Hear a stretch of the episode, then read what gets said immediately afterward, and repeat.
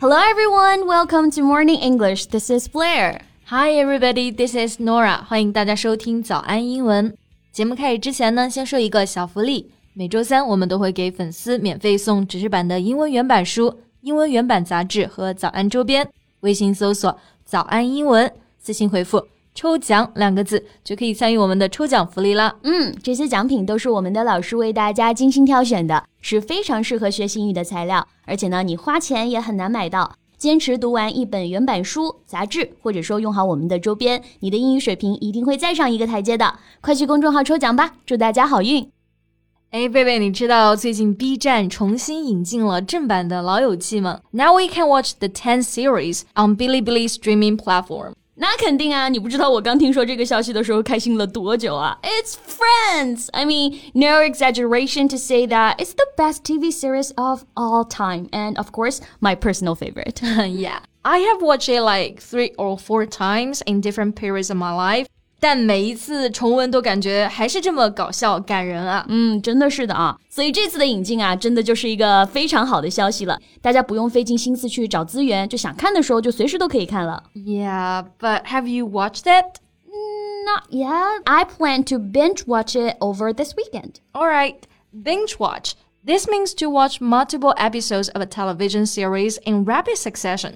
意思就是说连续看很多集。也就是我们说的刷剧、追剧。嗯，那像我的话呢，一般就是喜欢周末刷剧啊。比如我上一部看的是那个《Desperate Housewives》绝望的主妇。对，这个也很经典。嗯，Well, but you know, I've heard that many Friends fans were disappointed to find the show was not quite what they remembered. What do you mean? Different how?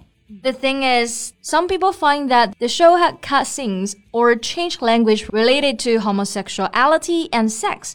有一些台词还有情节呢就被删减了。Really？可是我印象中《老友记》好像还算是比较温和的啦，就对比很多其他的美剧。Yeah. Its jokes are like neither corny or go too much far. We love it for its hilarious, relatable characters. 是的，所以也有很多粉丝表示不太能够理解有一些地方为什么会被删减啊。那么今天呢，我们就一起来聊一聊 B 站引进的《老友记》。我们今天的所有内容呢，都整理成了文字版的笔记，欢迎大家到微信搜索“早安英文”，私信回复“加油”两个字来领取我们的文字版笔记。那首先啊，的确我注意到了一个小细节。Most of the episodes in the censored version of Friends run for about 21 minutes or less. By comparison, each episode in the Netflix version of the show generally runs for like 23 minutes. 没错。 Censor 做动词呢，就是审查的含义；名词呢，就是 censorship。Censorship is the suppression or prohibition of any parts of books, films, news, etc. that are considered immoral, unacceptable in some way, or a threat to security. 嗯，不同的平台可能会有不同的审查制度啊，主要就是审查掉他们觉得可能有一些不太道德，或者在某些方面不能被接受，或者认为可能对社会构成一些威胁的内容。Right, like any films that are shown here have to pass the censorship. Exactly. 那前面也提到了删减。 简的情节啊，那删减其实英文当中呢就用到了一个非常简单的单词 cut。Yeah，cut 的过去式和过去分词呢都是 cut。那常见的短语就是 cut something from something，就是指的从什么地方删除某个场景。For instance, this scene was cut from the final version of the movie. Exactly，或者也可以用到 delete 这个单词啊。So deleted scenes. Well, Nora, so what are the deleted scenes?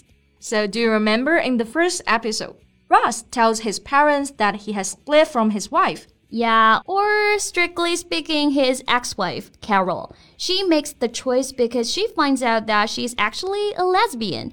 So she decides to live with her girlfriend. 没错，Carol 呢其实是原剧中的很多事情的一个开端啊。那她在剧中呢就是扮演的 lesbian 这个身份。 他在前两集出场的戏份就直接被删减掉了。So no explanation about why she wanted to divorce? Yeah, the scene simply cuts to his parents' stunned face, and the plotline ends there. 这样可能会导致部分观众看起来就不太理解吧。 Yeah. Cut to，那在这里表示的含义呢是切换，也就是我们把画面呢直接切到了 Ross 他爸妈震惊的那个表情，然后突然就戛然而止了。 Yeah, for this, some netizens commented the deletions made are so crude, and the plots sometimes don't even connect or make sense after the changes. Yeah, I agree. Crude, when describing works of art or object, it means that they're simply made, not showing much skill or attention to detail. 没错，crude 可以表示产品是粗糙的、粗制的，还可以说是一个人的行为或者是语言比较冒犯、粗俗的。嗯，而《老友记》的这一次的删减啊，就被很多网友吐槽，说是粗糙的剪辑，完全让人难以理解。嗯， 当然，我觉得这里还涉及到了一个很重要的团体啊，就是我们说的 LGBTQ。If I were one of them, I would feel very sad and annoyed to hear about this news. Yeah, LGBTQ. This stands for lesbian, gay, bisexual, transgender, and questioning or queer.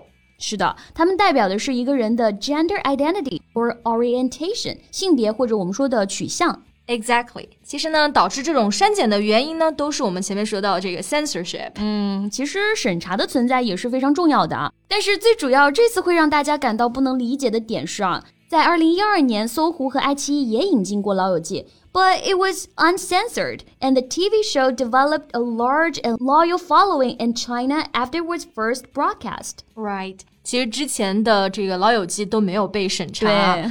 So following, so following 这个词呢，通常只会用单数，指的就是 a group of supporters，它就是指的拥护者、追随者。 So a large and loyal following 就可以表示一大批忠实的粉丝。 Right，当然啊，这次的删减版呢，也不是说完全都是不好的。我在网上其实也看到了很多正面的评价。是的，比如说我随便看了几个片段，虽然他们的翻译有的很保守，但是也是有翻译的好的地方的。 Yeah, for example. Like this one. Things changed. Roll with the punches. How would you translate it? Well, roll with the punches. This means to be able to deal with a series of difficult situations.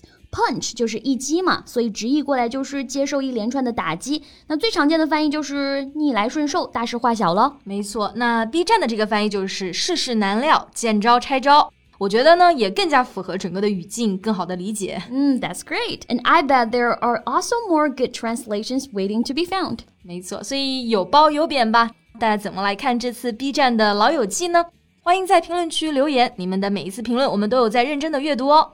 那最后再提醒一下大家，我们今天的所有内容呢，都整理成了文字版的笔记，欢迎大家到微信搜索“早安英文”，私信回复“加油”两个字来领取我们的文字版笔记。So thank you so much for listening. This is Blair. This is Nora. See you next time. Bye.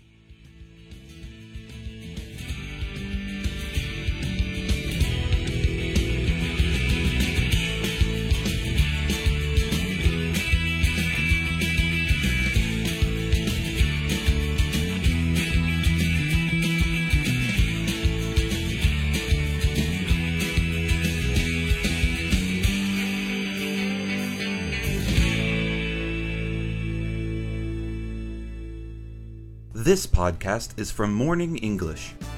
学口语就来早安英文。